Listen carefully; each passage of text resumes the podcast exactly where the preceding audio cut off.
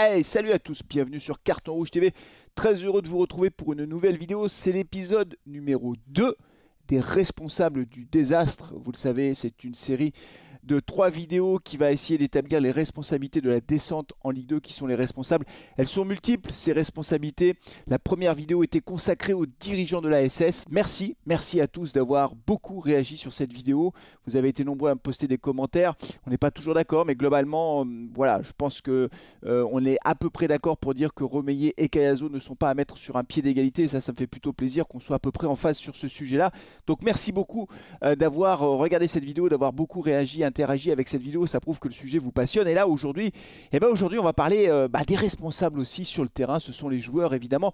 Comment ne pas évoquer la responsabilité des joueurs euh, dans cette euh, Bérésina stéphanoise 2021-2022 On va en parler dans le détail, on va parler un petit peu de statistiques et on va évidemment parler aussi des performances individuelles. Je ne vais pas passer tout l'effectif en revue parce que sinon ce serait une vidéo qui durerait très longtemps. Mais ça, je sais que c'est pas bon de faire des vidéos très longues parce qu'au bout d'un moment, eh ben, eh ben, eh ben, celui qui regarde la vidéo, il zappe, il change. Donc ce sera une vidéo qui sera d'une durée raisonnable. Je vais évidemment euh, consacrer euh, mon temps et mon énergie dans cette vidéo à quelques individualités marquantes de l'effectif de la Saint-Etienne. D'ailleurs, des individualités qu'on ne retrouvera pas l'année prochaine puisque la plupart d'entre elles, évidemment, seront parties sous d'autres cieux.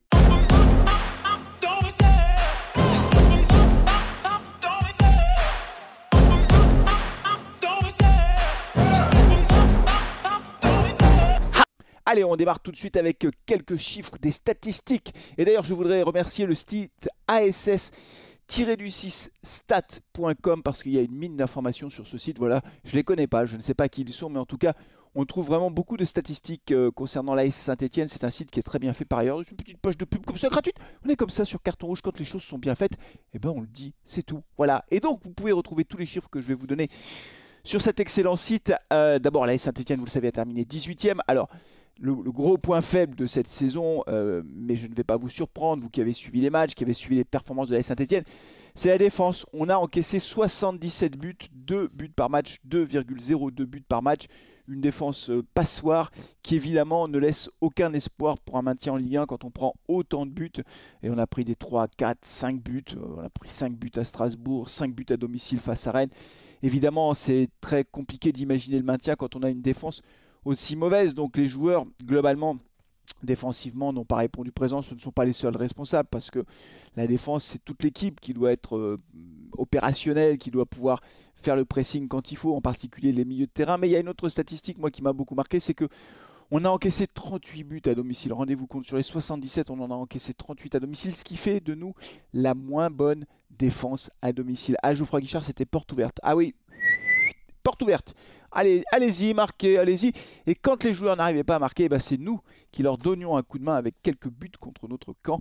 C'était vraiment euh, très difficile à vivre quand on était au stade ou quand on regardait le match à la télévision. Je ne vais pas revenir sur ces différents épisodes qui sont euh, euh, douloureux. Du côté de l'attaque, c'était un peu mieux, globalement, puisqu'on a terminé 16e attaque du championnat. Enfin, un peu mieux. 16e attaque avec 42 buts. voilà, on n'était pas avant-dernier. La, la défense est avant-dernière défense, dernière défense à domicile. On a marqué des buts, on a marqué 42 buts, on en marque un peu plus de 1 par match. C'est pas suffisant non plus.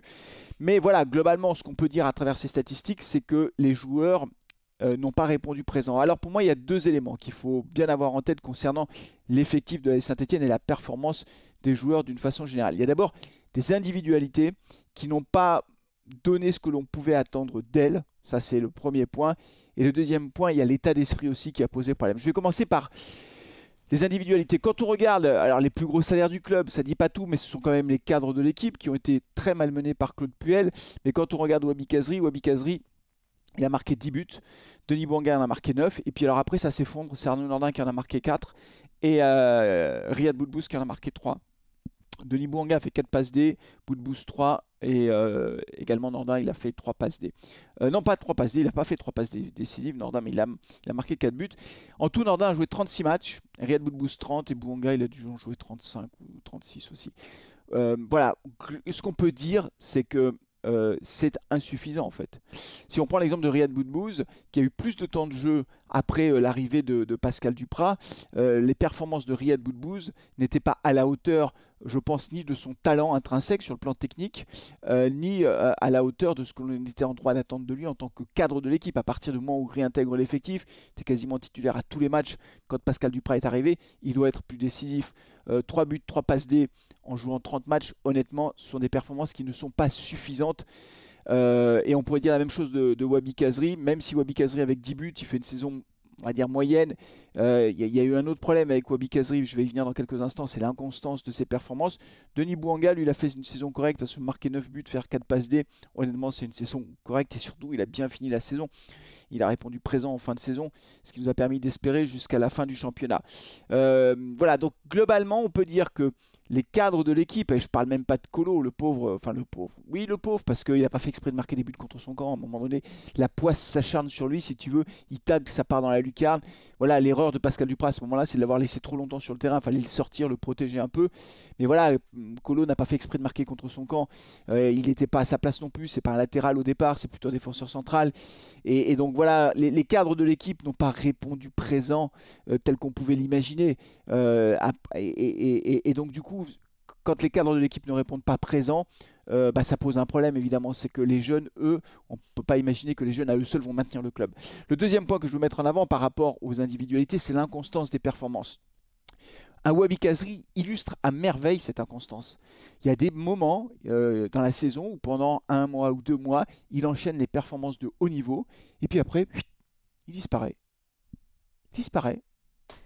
la fin de saison de Wabi Kazri, pour moi, est une énigme en gros, il a raté tout ce qu'il a entrepris au moment où on avait le plus besoin de lui. Alors que, voilà, à un moment donné, il était plutôt pas mal, il était décisif, il marquait des buts, mais en fin de saison, disparu. Voilà, Riyad Boudbou, c'était globalement insuffisant. Euh, Denis Bouanga, il y a eu aussi en début de saison euh, de l'inconstance. C'est assez étrange en fait, cette, inconstance dans les performances des joueurs. Je ne sais pas si c'est un problème physique. Pour Wabi Kazri, on peut dire que c'est un problème physique. Certainement, il y a des fois où quand il n'est pas au top physiquement, sur le terrain, il ne se passe plus rien. Mais c'est quand même un gros problème. Si les cadres ne répondent pas présents, et si en plus de ça, il y a de l'inconstance, si vous voulez, c'est très difficile pour les jeunes joueurs, et on avait une équipe qui était plutôt jeune, de pouvoir s'en sortir. Donc voilà, donc ça, c'est vraiment le premier problème, c'est l'inconstance des performances et le fait que les cadres n'aient pas répondu présents. Euh, au niveau où on était en droit de les attendre, par rapport à leur expérience, par rapport à leur niveau technique, par rapport à leur niveau de salaire aussi. Je veux dire, quand tu gagnes 300 000 euros par mois, ouais, c'est, tu dois faire la différence tout le temps. Euh, voilà. Alors après, l'autre point, je, je, sais que, j'imagine en tout cas que les joueurs vont trouver ça injuste quand je vais le dire comme ça. Je vais le dire de façon un peu brutale, mais ils n'ont pas fait honneur au maillot. Euh, quand tu descends, tu fais pas honneur au maillot stéphanois. Voilà, tu portes les, couleurs d'un club mythique et je ne sais pas s'ils se rendent vraiment compte de ce que ça veut dire concrètement pour les gens qui vont au stade, de ce que ça représente par rapport à l'histoire du club. Je ne sais pas s'ils imaginent. Alors eux, ils vont dire que oui, qu'ils en sont très conscients, qu'ils ont tout donné, qu'on ne peut pas les accuser de ne pas avoir tout donné, euh, ils n'ont pas triché sur le terrain, etc. Je pense que c'est plus subtil que ça. C'est pas une question de dire oh, ils ont tout laissé passer, etc. Ouais, ils se sont certainement battus jusqu'au bout. Mais vous savez, dans le foot, il y a un truc qui, je ne sais pas comment l'appeler, je l'ai dit une ou deux fois dans les avant-matchs ou, dans les débriefs, c'est le petit supplément d'âme. Tu vois Ce petit supplément d'âme. Et en fait, ce petit supplément d'âme, il y a un homme qui me rend service parce que je vais pouvoir l'illustrer. C'est Crivelli. Crivelli, quand il rentre face à Auxerre et qui se jette sur tous les ballons. Crivelli, quand il est titulaire à Auxerre et qui se bat comme un lion. Ben c'est ça le supplément d'âme. Tu vois C'est ça le, le petit truc en plus qui fait que il porte le maillot, les gars, mais s'il faut sur le terrain se mettre minable, sortir sur une civière épuisée et avoir tout donné, ils le feront. C'est ça le supplément d'âme. Et à saint on veut ça. On a besoin de ça. Et je suis désolé, je suis désolé. Les joueurs ne l'ont pas fait cette saison, ou très peu en réalité. Trop rarement. Les derbies, les derbies, tu, tu, tu, tu, peux pas aborder un derby comme ça. C'est pas possible. Les derbies, tu dois les, les, jouer, mais prêt à te mettre minable, prêt à tout donner pour remporter les derbies. Tu ne peux pas laisser passer comme ça les, choses. Donc, ce petit supplément d'âme, cette capacité à se battre comme un mort de faim sur tous les ballons, cette capacité à ne rien lâcher de la première à la dernière minute, ils ne l'ont pas montré cette année.